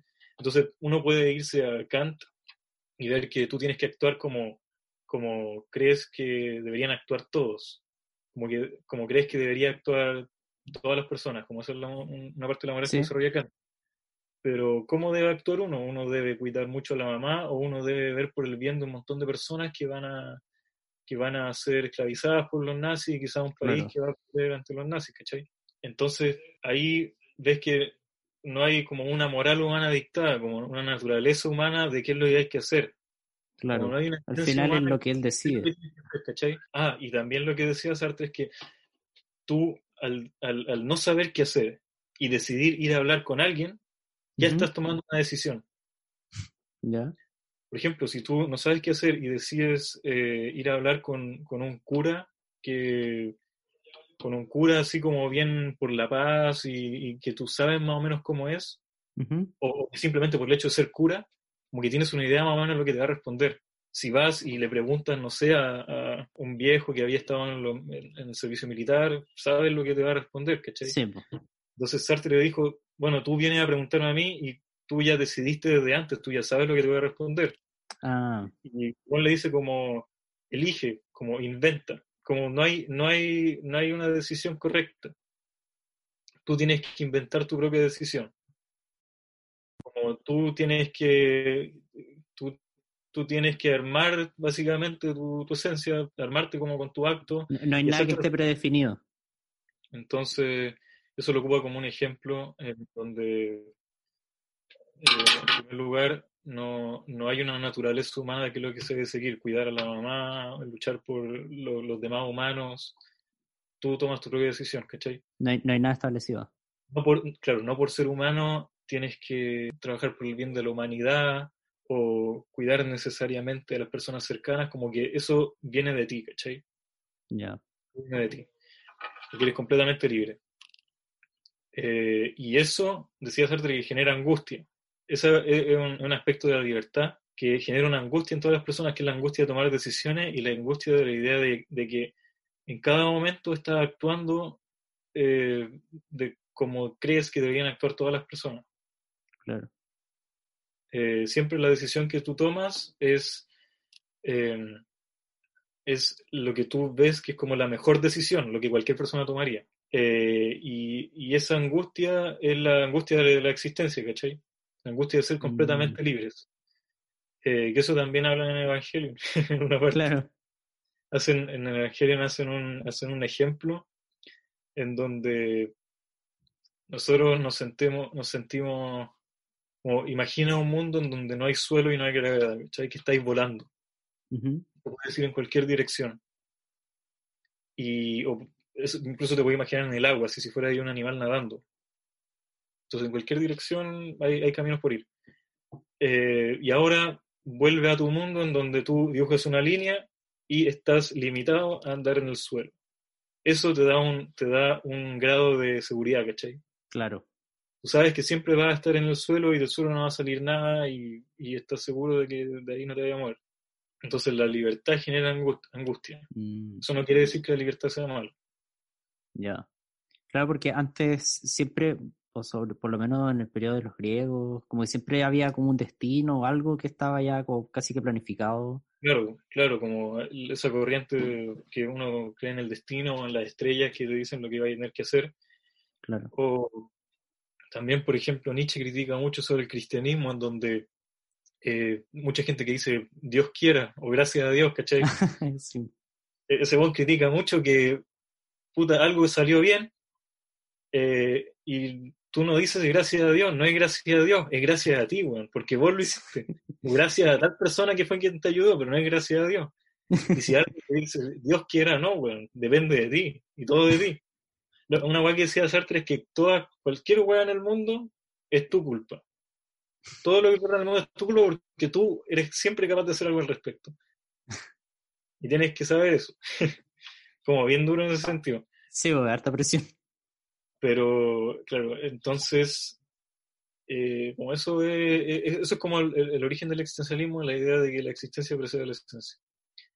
y, y, la, y, una de las cosas más importantes del existencialismo que a mí me gusta más es em, la idea de que no hay un objetivo en la vida como eh, no estamos predispuestos a nada. Eh, nosotros somos libres y nosotros determinamos nuestro propio sentido de la vida. Nosotros le damos sentido a la vida, ¿cachai? Ya. Nosotros mismos. Ah, ya, no, hay un sentido. No hay un sentido de la vida y, bueno, más que al principio, en, un principio nosotros somos una casualidad, una ocurrencia, es básicamente materia formándose para, para eh, eh, poder experienciar el, universo, ¿cachai? Somos materia que tiene conciencia. Ya. Pero aparte de eso, no somos nada más. Entonces, no hay nada por detrás. Eh, nosotros, claro, el, universo es una cosa muy grande eh, y nosotros tenemos un efecto muy pequeño en él, ¿cachai? Sí, eh, muchas cosas de las que hacemos quizás podemos ver como que no tienen importancia en el, en el, grande de las cosas, que somos minúsculos. y eso, es una cosa que se llama nihilismo, que es creer que no, cualquier cosa que yo haga no va a cambiar mucho las cosas, que mejor no hacer nada, ¿cachai? Contentarse con lo que hay y que las cosas vayan así. Ya. Eh, es como una versión más depresiva del existencialismo. Sí, eh, muchos dicen que el existencialismo es un nihilismo optimista, pero ah, eso, no, eso puede discutirse, pero eh, uno puede pensar esas cosas, ¿cachai? Pero lo que, lo que lleva el existencialismo es que si nada importa, si todas las cosas son, son, están ahí porque, por casualidad, entonces, cada momento que estás viviendo e, es, el momento más importante, ¿cachai? Si es que en el, en el grande de las cosas, tú eres una, e, eres una persona insignificante que está viviendo todo para ti, cualquier cosa que hagas, cualquier momento que estás viviendo, cualquier interacción que tienes con tu familia, con tu amigo, ese es el momento más importante de la vida, ¿cachai? Claro, porque no hay nada. Porque no hay otras cosas, no hay como, no hay como, un, no hay como un destino eh, eh, un destino grande, un, un, un, objetivo en conjunto al que hay que llegar. No, es simplemente tu vida y las cosas que estás haciendo, y eso, y eso es lo más importante que puede existir, ¿cachai? Y tú tienes todo el poder dentro de ti para, para, para formar todo a tu alrededor, para cambiar las cosas, ¿cachai? de una forma que nunca había pensado, que siento que me deprime un poco porque siempre había sido como de la idea de que en verdad sí había como un sentido, por así decirlo, como de que no, podíamos ser solo una coincidencia. Claro, eso es como una idea de, seguridad que uno busca, que para sacarse la responsabilidad, ¿cachai? Claro. Pero, por otro lado, no, me, gusta como el, pensar también eso de que no habiendo nada más, en verdad lo, como que te hace vivir mejor el solo disfrutar de la hora, por así decirlo. Claro, claro, o sea, obviamente con responsabilidad, ¿cachai? Sí, obvio. Pero claro, no hay YOLO, pero. Pero como que apreciáis más las cosas de ahora. Claro, es igual de apreciar más las cosas y, saber que tú tienes la capacidad, capacidad de, hacer un cambio de la vida en lo que tú formas, ¿cachai? Eh, está moldeada a partir de tus propias manos. Entonces, a veces uno se siente imposibilitado, pero esos son como. Esos son ilusiones de la, de la, de los sentimientos, de las sensaciones, de los sentimientos que uno tiene en el momento. Pero uno siempre tiene la, capacidad de, cambiar las circunstancias, de actuar contra el destino y luchar por su objetivo, ¿cachai? O sea, en, desde esa perspectiva, entonces libre albedrío es real. ¿Sí tenemos libre albedrío como seres humanos? Claro, completamente, sí. Que yo había visto un video como, como que te lo ponía de los dos lados, como si lo pensáis como en la física clásica, como cada acción tiene una reacción, como que casi que desde que se originó el Big Bang, todas las cosas han sido consecuencias de eso. Entonces, como el hacer algo es una consecuencia de muchos actos pasados nomás. Entonces, no, no realmente no estás... Depende cómo lo ves. Por ejemplo, no importa qué hagamos, el sol va a explotar. No importa que hagamos, el universo se va a congelar, ¿cachai? La entropía va a seguir aumentando. Pero, pero todas esas cosas son en, magnitud tan grande que, que no, como depende del punto de vista en que lo ves, ¿cachai? Como tú eres, responsable de tu vida y para, para ti y para tu vida, eh, eso, eso es todo para ti, ¿cachai? Lo que está ocurriendo ahora. O sea, es como la idea de que, bueno, nosotros somos minúsculos, no ocupamos nada del universo, nuestro, nuestro Sol es uno de los más pequeños, pero puta, este es el lugar, este es el lugar más importante del universo. Somos la, somos, o sea, hay tanta materia, tantas estrellas, tantos planetas y toda la weá, pero puta, en este planeta el que vivimos nosotros y donde vamos a vivir toda nuestra vida y el planeta más importante que puede existir, ¿cachai? Sí. Aquí van a ocurrir todas las cosas, vas a tener a tu hijo, conocer, eh, eh, eh amaste a tus papás, conociste a tus amigos y tienes un montón de cosas que conocer y, cada una de esas pequeñas instancias, cada momento que te ríes con tu bolora, que, hablas con tus papás, es, un momento súper importante y más importante que no sé cuántas estrellas en el universo van explotando o, planetas, ah, planetas formándose. Es que igual es que hay cosas que, que no, no me no dejan de ser. Es que me, me, no, no, no es que me moleste, pero me, me hace mucho ruido eso de, de, ser una casualidad. Que hay cosas que siento que están tan ah, demasiado perfectas. No sé. Ponte tú esa, no sé si te acordáis ese video que, que les pedí el otro día de, de, la ecuación que rige muchas cosas. Ah, sí, sí. ¿Cómo, cómo es posible que al azar se dé eso? Que sea, hay demasiadas cosas que son como matemáticamente perfectas, por así decirlo. Y, y eso me hace ruido como... Pero no son para nosotros. no, pero... Ah, pero me refiero, pero están en nuestro entorno, Sí, pero tú lo ves como perfecta subjetivamente, ¿cachai? O sea, o sea quizás podía, decir que hay, mucha casualidad que nosotros existimos, que, o sea, la cantidad de planetas que pueden tener vida, que pueden tener vida, que llegaron a ser inteligentes. O sea, nosotros estamos precisa, el planeta eh, está precisamente en el lugar ni tan alejado ni tan cerca del Sol claro. para mi vida. Eh, tenemos justo a Júpiter que, que se lleva a todo, por, su curso, por su fuerza gravitacional, se lleva a todos los asteroides que hacen que pasen menos asteroides a, a, la Tierra, ¿cachai? Que pueden eliminar la vida. Eh, tenemos una luna que, produce la, que produce las mareas, que estabiliza la, Em, estabiliza el, tambaleo de la Tierra. Eh, también yo, yo había leído por ahí que la, inclinación de la Tierra es justo perfecta, para, Justo para albergar vida y tener las temperaturas que tenemos. Eh, si fueran unos cuantos grados, se,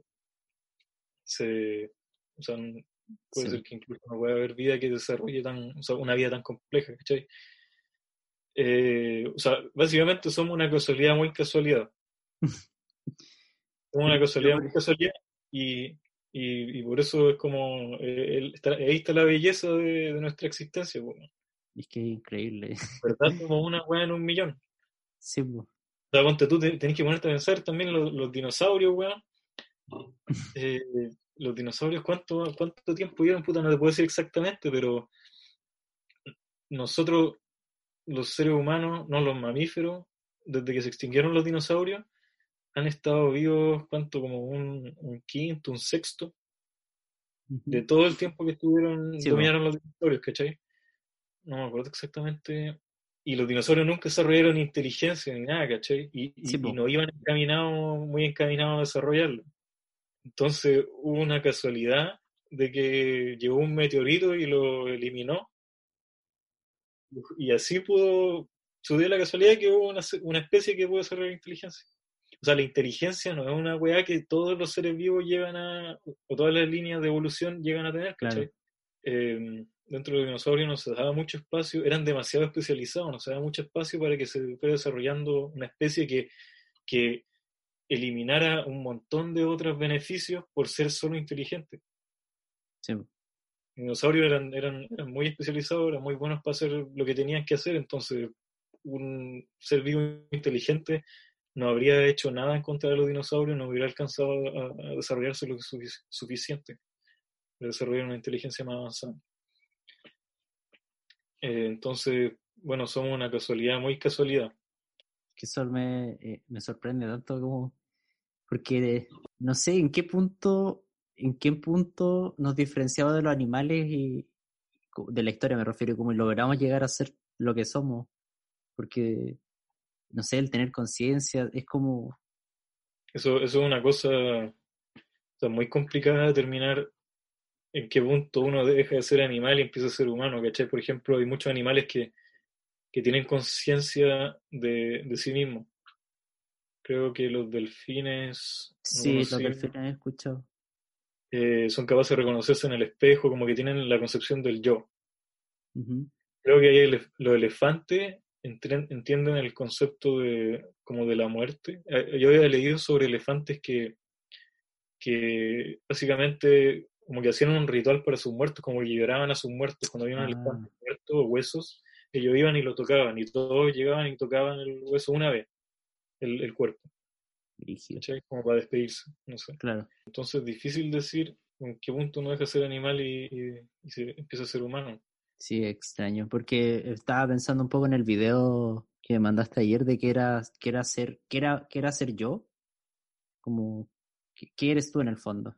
Es que tú como, ¿qué, crees que es la parte más importante de ti? Como si pudieras elegir una parte de tu cuerpo para, para, para mantener como en el tiempo, como para guardarla para el futuro. O para pasarla, si te vas a otra dimensión y puedes llevarte solamente una parte del cuerpo que, que, que de algún modo va a seguir viviendo. ¿Qué tendrías que decidir? Claramente mi brazo, no. el cerebro. El cerebro. sí, es la idea del, del, yo que tenemos. Como que si, a ti te, si te cortan un brazo, seguís siendo tú. Si te cortan el otro, también. Si te cortan las piernas, también. Si te reemplazan los órganos, también seguís siendo, seguís siendo tú. Como a qué punto hay de ser tú. Quizás si, si, te reemplazan el cerebro, muchos pueden creer que sí, ya no eres tú. Pero el cerebro está hecho de muchas neuronas. Sí, pues. al final son... ¿Hasta qué punto tú vas a ser una neurona y dejas de ser tú, cachai? Yo creo que va en las conexiones de las neuronas. En el fondo. eso, también, es lo que creo yo, es como la, cómo está estructurada la red neuronal en tu cerebro. Claro, como que a gran escala podrían ser como los pensamientos y tu forma de actuar, porque si, si yo ah, tomo a otra persona y como que reprogramo sus neuronas para que funcionen igual a las mías, ¿por qué él no sería yo? Clon tuyo, ¿cachai? ¿Ah? Clon tuyo. Sí, pues. Y por, por, eso, por ejemplo, también muchas enfermedades neurodegenerativas son tan terribles, pues, porque empiezan a, a, desgastar el cerebro, uno empieza a perder conexiones neuronales, uno empieza a perder memoria, empieza a perder eh, habilidades que uno había desarrollado, ¿cachai? Básicamente como que vais dejando de ser tú mismo. Eh, pero igual tú podéis decir, bueno, si la, la, cómo está estructurada la red de neuronas en tu cerebro eres tú, si tú haces otro cerebro con la misma red de neuronas, según va a ser tú también, no. Tú eres el de acá, ese de allá no eres tú. Pero, pero si alguien, pero si tú, si yo, si llega una persona a tu casa y, y, y piensa, tiene los mismos recuerdos que yo, piensa como yo y actúa como yo, ¿pensaría que soy yo? Puta, yo sí pensaría que eres tú, yo no podría diferenciarlo, pero tú estás, pero, pero para ti, ese one es un clon tuyo, ¿cachai? Sí, y para él yo soy un clon. hay como una, hay como una esencia, como lo que podría decirse como el alma, ¿cachai? Claro. Pero esa es una weá muy abstracta. Eh, por ejemplo, ¿qué pasa si a tu cerebro, no sé, no sé, lo, lo partes por la mitad y, cada mitad funciona por sí sola? Como, no sé si viste un video sí. de eso. Cuenta un poco del video. Bueno, el tema es que para tratamientos con esquizofrenia se solía hacer que se cortaba la conexión cerebral entre los hemisferios cerebrales, se cortaba la conexión cerebral para tratar eh, los síntomas de esquizofrenia. Eh, y en ese video hablan de algunos efectos secundarios que tenía mucha gente que había pasado por ese tratamiento, en donde, eh, dado que los dos hemisferios del cerebro ya no estaban conectados, empezaba a darse como una, una weá muy freak en donde a veces las dos mitades del cerebro tomaban decisiones distintas, no concordaban. Increíble. O les costaba comunicarse entre ellas. Eh, porque, bueno, una mitad controla una mitad del cuerpo, la otra mitad del cerebro controla la otra mitad, y una mitad ve con un ojo y la otra mitad ve con el otro ojo. Pero hay una mitad que controla el habla, la otra mitad no puede hablar. Entonces, se habían hecho muchos experimentos en donde eh, a la gente así le ocurría que una de sus manos decidía como que la ropa que se iba a poner hoy, pero él pero por el otro lado él pensaba como, no, yo no me quiero poner esto, como lo quiero. ¿Cachai? O le hacían experimentos en donde solamente con una mitad podía ver, eh, podía ver un objeto que lo agarraba con la mano y con la otra mitad, que era la que podía hablar, le, le explicaban como qué era lo que tenía en la mano, por qué lo tomó y, y, cosas así. que decía en una, en una pantalla que estaba al lado. Y le costaba eh, explicar por qué lo había tomado, qué objeto tenía, ¿cachai? Eh, ah. A veces inventaba cosas. Como simplemente lo tomé porque, porque a mí me gustan, por ejemplo, en cubo Rubik, a mí me gustan resolver esta weá. Ya. Entonces, esa es la mitad del cerebro que puede hablar inventando cosas que con, con información que le falta. O sea, si le tapáis el, el, ojo con el que ve, cagaba. Sí. Entonces, bueno, la, lo, lo, que hablan en ese video es como una, una persona está hecha de, de dos cosas que se comunican entre sí, ¿cachai? De dos mitades del cerebro que se ah, comunican trabajan juntas. Que se separan, pueden llegar a ser como entidades distintas, pero seguís siendo tú, ¿cachai?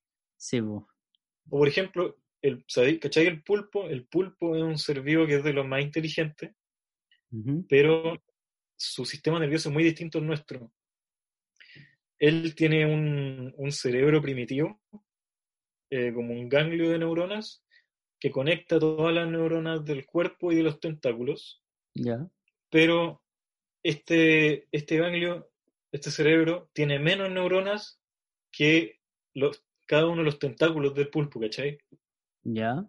Entonces se da que cada, cada tentáculo del pulpo es como su entidad pensante, que están conectados entre sí, con un, con un grupo de neuronas que las organiza. todo. No, no, no que maneja todo, porque lo que se da en el pulpo es que cada uno de esos tentáculos, por ejemplo, cuando atrapa una presa o quiere hacer algo, cada tentáculo sabe lo que tiene que hacer, ¿cachai? Ah. No es como, que, El, no es como que el cerebro principal es de la orden. Em, bueno, es que eso no se puede determinar muy, muy bien. El tema es que tienen que estar conectados. Y además, además eh, hay una parte, los ojos están, están relacionados al, cerebro principal, pero los, cada tentáculo por sí mismo tiene más, o sea, los tentáculos tienen más neuronas que el, el cerebro principal, ¿cachai? Entonces, o sea, es como, un, el pulpo va a poder controlar ocho manos, ¿cachai? es muy complicado para un ser vivo controlar ocho manos. Cada una actúa entonces, por sí sola. Una solución a eso es que cada mano sepa qué es lo que tiene que hacer. Es como, tú, tú, tú ¿cachai? De computación. Como si tenía un, un, robot, un programa que eh, entra en modo de, de alguna actividad, que reconoce, que sabe cómo hacer, eh, empieza, empieza el algoritmo de cómo realizar eso. Claro. Entonces, básicamente cada brazo tiene un algoritmo de que sabe qué es lo que tiene que hacer, ¿cachai? Claro. Entonces, ahí, ¿qué, qué el pulpo? Es como. es, muy raro, cada tentáculo es como su propia cosa, pero el pulpo es uno solo. Y más o menos eso pasa con, la, con los sistemas nerviosos, al menos como yo lo veo. Eh, un sistema nervioso es una, una hueá compleja pero que por sí, por sí sola igual es capaz de funcionar. O sea, o sea, por sí sola igual es capaz de pensar. el, el, del ser humano está muy especializado. Obviamente por sí solo, eh, no, la parte para ver no podría hacer muchas otras cosas. Claro. Pero se han dado experimentos en donde en el cerebro humano, cuando se saca cierta parte del cerebro eh, relacionada a una habilidad vital, después otras partes del cerebro empiezan a, empiezan a, a, a ocuparse, a reemplazarlo.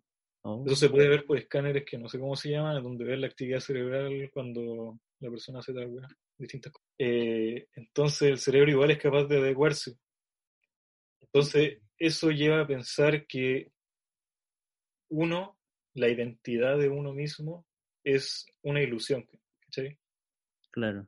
En el sentido de que para la supervivencia para que el, animal pueda sobrevivir, tiene que creer que uno es una sola cosa. Yo soy yo. Y yo tengo que comer para mí, yo tengo que hacer tal vez, yo tengo que sobrevivir, ojalá este animal no me coma a mí. Pero uno está hecho de de un conjunto de cosas. Uno es un conjunto de cosas, ¿cachai? Claro, como que en, al estar juntas forman tu ser. Claro, tú, tú, tú crees que eres una cosa, pero en verdad eres varias cosas que están trabajando juntas. Y tú podrías separar esas cosas, ¿cachai? Entonces, ahí eso te lleva a, ver que la identidad, como el, el ego, es, es una ilusión para la supervivencia. Entonces, mm, bueno, ahí eso te lleva a pensar, bueno, al menos como yo lo veo, que básicamente cuando uno muere, uno se disuelve esa individualidad. Las distintas partes tienen que vivir por sí solas, ¿cachai? Como deja de el conjunto se separa. Se, se desarma, claro. El conjunto se desarma, que es antes de que tú estuvieras vivo era así. Claro. Antes de que tú nacieras, cuando se estaba desarrollando el embrión, eh, tú eras un conjunto. Tú eras. Eras partes nomás. Estabas desarmado y luego te fuiste armando. Imagínate como un Lego, así. Sí, armando el Lego de ti y después cuando morí el Lego se desarma de nuevo. Claro. ¿Sí? Pero ¿y en qué punto de ese armado uno está vivo? O sea, como tú dices, ahí hay un ser. No sé, uno dice que los seres vivos son las células. Las células no, no tienen voluntad. Las células lo único que hacen es luchar contra la entropía. Eh, contra, el orden de las cosas. Con que la energía se les vaya de las manos la claro. autopoiesis que el Maturán. un organismo que se puede mantener a sí mismo, es una reacción química básicamente que se puede mantener a sí mismo y que puede crear más reacciones químicas iguales a ella, a él. Pero... Entonces, esa hueá tan simple, si tú la, la unís varias y la así bien compleja, entonces te creas a ti mismo, un ser humano. Claro. Claro, es como juntando átomos y llega a molécula y de molécula a, otras cosas. Entonces, y, y, también tenéis que pensar que tú dices que el yo soy una, cómo está estructurada mi red neuronal. Pero la red neuronal está cambiando constantemente, ¿cachai? pero, esas conexiones están, se mantienen, ¿no? Eh, algunas sí, otras van cambiando, ¿cachai? Eh, está, está completamente en dinamismo tu cerebro, eh, creciendo. Sí. Pero, pero, por ejemplo, tus recuerdos se mantienen, eso tiene que estar almacenado en algún lugar. O sea, se mantienen hasta cierto punto. Claro, pero tú, pero tú vas desarrollando nuevas habilidades, algunas cosas, algunas habilidades se te van olvidando y las vas haciendo peor. Eh, ahí, o sea, ahí está la, la memoria, ¿cachai? Ahí entra en juego la memoria. Pero, por ejemplo, el, el Freddy de, cuando tenía 10 años tenía un cerebro bien distinto al que tiene, al que, al que tenía ahora. Sí, pues, no obvio. Entonces. Estoy pensando. ¿Mm? Claro, entonces, ¿qué le pasó a ese Freddy de hace cinco años? Murió. Desapareció. no, pues al final uno sería. Uno es el que está ahora, nomás. Como que hay muchos ahora. Como que el, el, el uno, ahí te estás dando cuenta tú mismo de que era una ilusión. Como este, este buen de aquí, de ahora que yo estoy viendo, en, en un año más ya no va a existir, bueno. Claro. Y va, a ser otro weón. Y de hecho que todas tus moléculas van a ser reemplazadas por otra, Sí, pues. Entonces, entonces uno, uno es una weá, uno es una weá que está en constante cambio, ¿cachai? Claro. Claro que entonces sí o sí no puede estar definido solo por una cosa. Entonces tú como que naces y mueres muchas veces y tú solamente tienes la memoria de un weón que ya no existe. Qué triste. Pero puta, así, así es la weá. Entonces, entonces por eso la, idea de la muerte es una weá que nos cuesta tanto entenderla porque nosotros vemos todo desde la perspectiva de la ilusión del yo. Pero, ¿por, qué, ¿por qué choca? ¿Ah?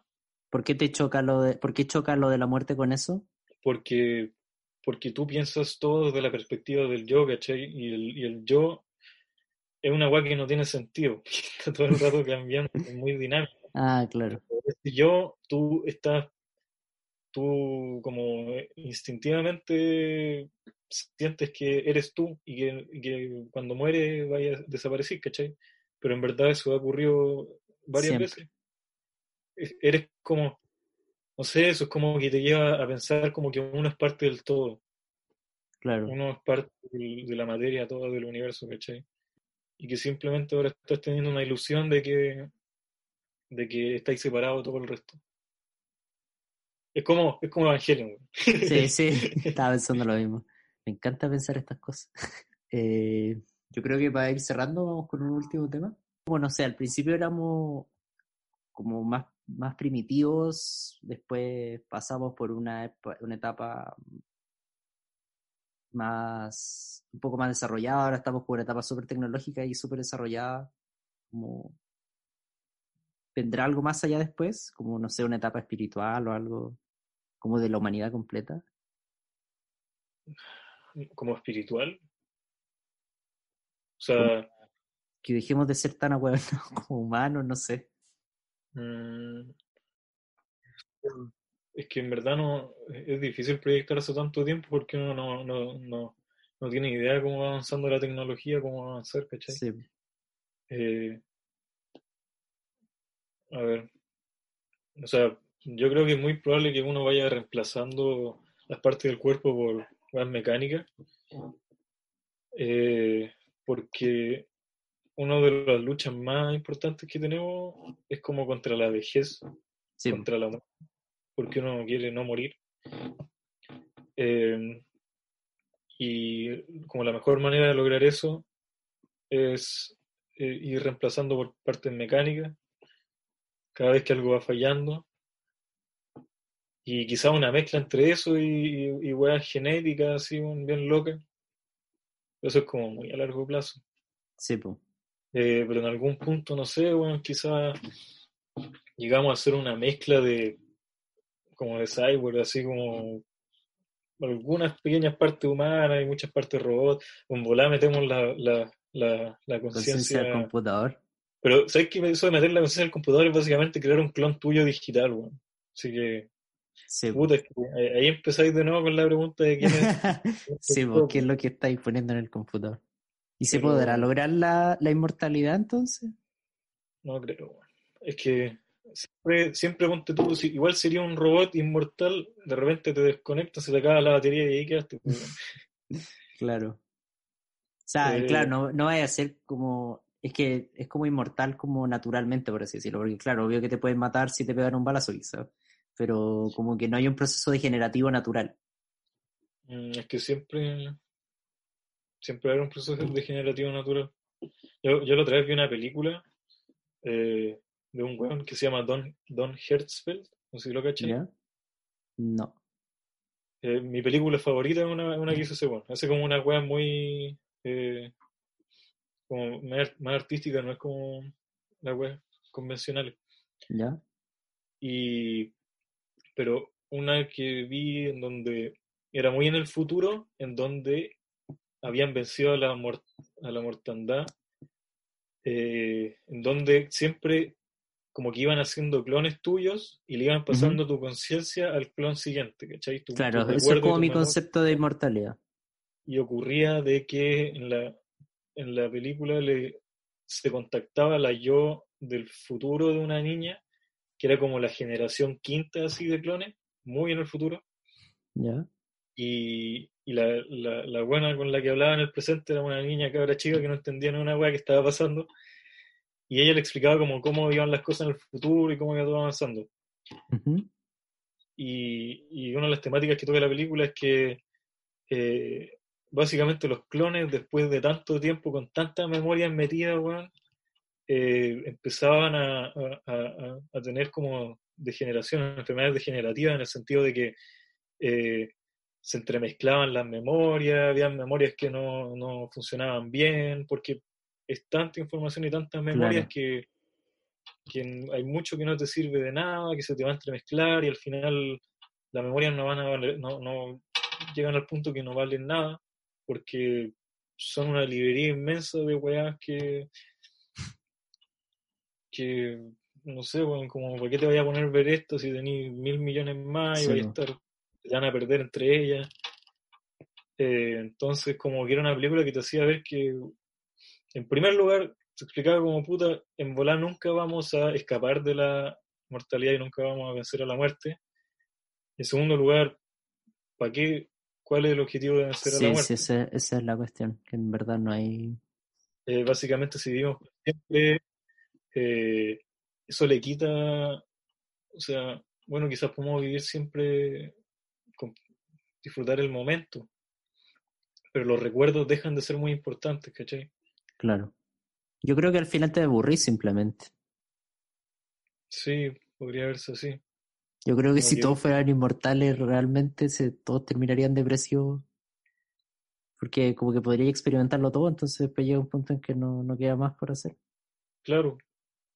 Pero no sé, igual es debatible. Ponte tú, si, ¿qué pasa si sería inmortal junto con todos tus amigos y tu familia y puta vivir siempre weá? No sé, bueno, no me, pensado, no me he puesto a pensar mucho en eso. Sí, yo creo que por más que me llame la atención de que sería como bacán, en verdad no creo que hay un sentido real en lograrlo. Sí, es como, bueno, igual es más o menos como suficiente la vida que ya tenemos. Sí. Pero obviamente si viviéramos infinito, encontraríamos que esto que vivimos es muy poco. Quizás para la gente de, de la edad media que vivía hasta los 60, 50, 40 años. Vivimos infinito. Eh, hubieran pensado que vivir hasta los 80 era demasiado. Sí. Básicamente vivimos el doble, pero puta, en verdad, mucha parte del tiempo que vivimos como viejos, pasados los 70 ya, como de sobra. Sí, que, no, ahí. Con, con, un cuerpo de mierda no podía hacer nada. O la mente, bueno, quizás eh, tu mente. Capaz ya que no la se... mente no lo acepte. La mente ya no se puede tantas cosas, vivió tanta cueva, está tan sobrecargada. Sí, pues. Quizás la mente está preparada para vivir una pura vida, chavo.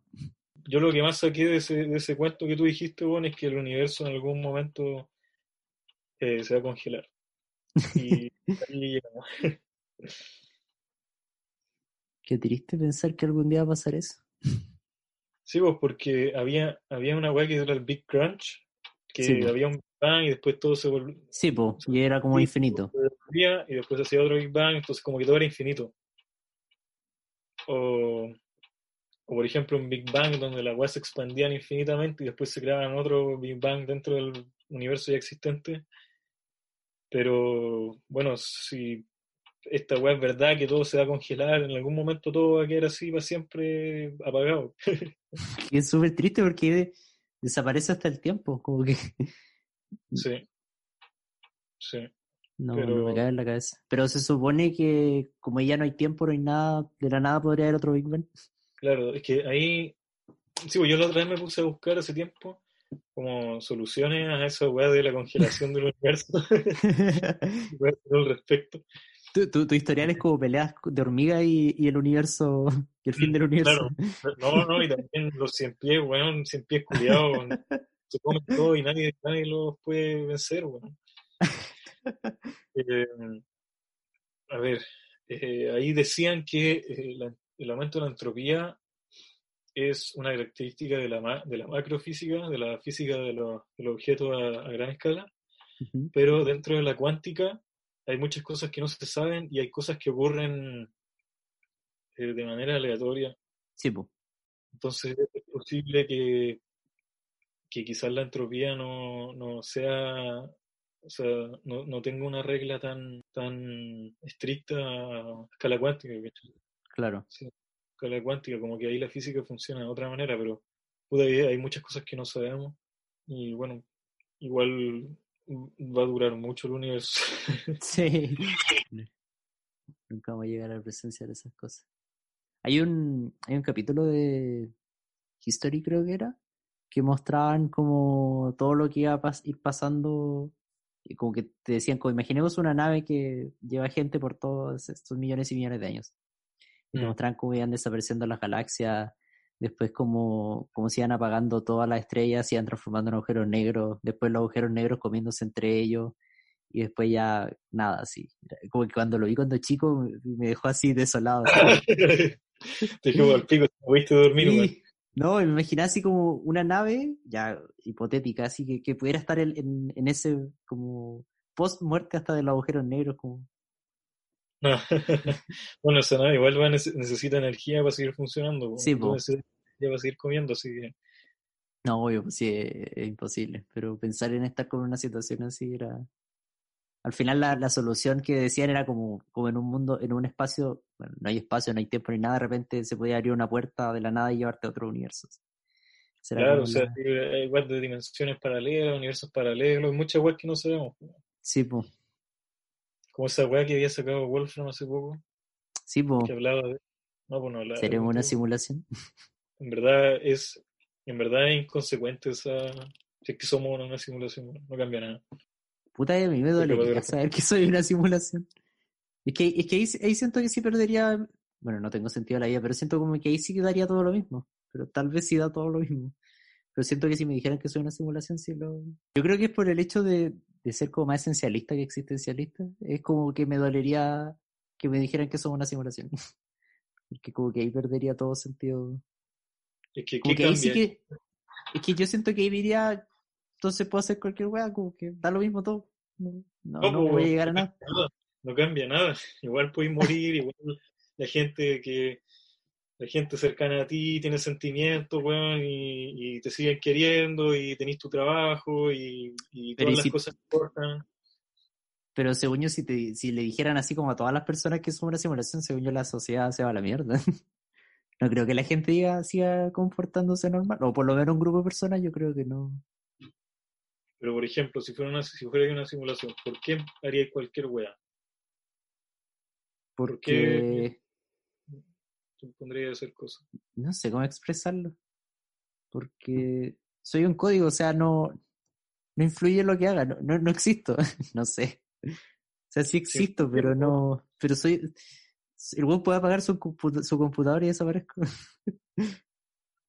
bueno, eso, sería como el final del universo, pero eso, bueno, en cualquier momento puedes morir en la misma weá. En verdad, no tiene sentido saber si vive una simulación o no, no, no cambiaría nada. No sé, en volar una weá de. Es que, es que, es que yo sí, pues, capaz, no sé, o, o de ego, no sé, porque siento que diría ya, ¿para qué estoy haciendo lo que hago entonces? Soy solo una línea en un computador. Pero, puta, ¿qué pasa si el que te está simulando también es una simulación? de hecho, si, esa es la web me decía, si somos una simulación se genera ese loop culiado de, simulación y ya, y ahí a mi cerebro no daba. Algunas probabilidades, pero en verdad no, no cambia nada, así que una, una simulación o no, en verdad es como eh, yo, yo, encuentro que esa weá es como un ejercicio mental, bueno, es como un ejercicio filosófico para ponerte a pensar, pero que no cambia nada. Creo que tenés que pensártelo un poco más. sí. Sí, porque hasta ahora siento que me dolería. Pero quizás es que debería reflexionar qué es lo que me dolería de que, de que fuera una simulación. Que lo que yo encontré más pico en lo de Wolfram era que eh, el espacio eran como las conexiones, las redes que se armaban, y que la materia eran como lugares donde se entrelazaban conexiones, como cúmulos, clústeres. Entonces, básicamente, la materia estaba hecha de espacio. Sí, pues era, de espacio. Concha tu madre. En, real. ¿O sería mal pico que esa weá fuera real? Porque tú cachai esas weas de la materia oscura, de la energía oscura, que son, son relojes. Que la energía oscura es como energía intrínseca al espacio, es como el espacio genera más espacio. Y la materia oscura no, son, simplemente son como ah. clústeres gravitacionales que no podemos ver.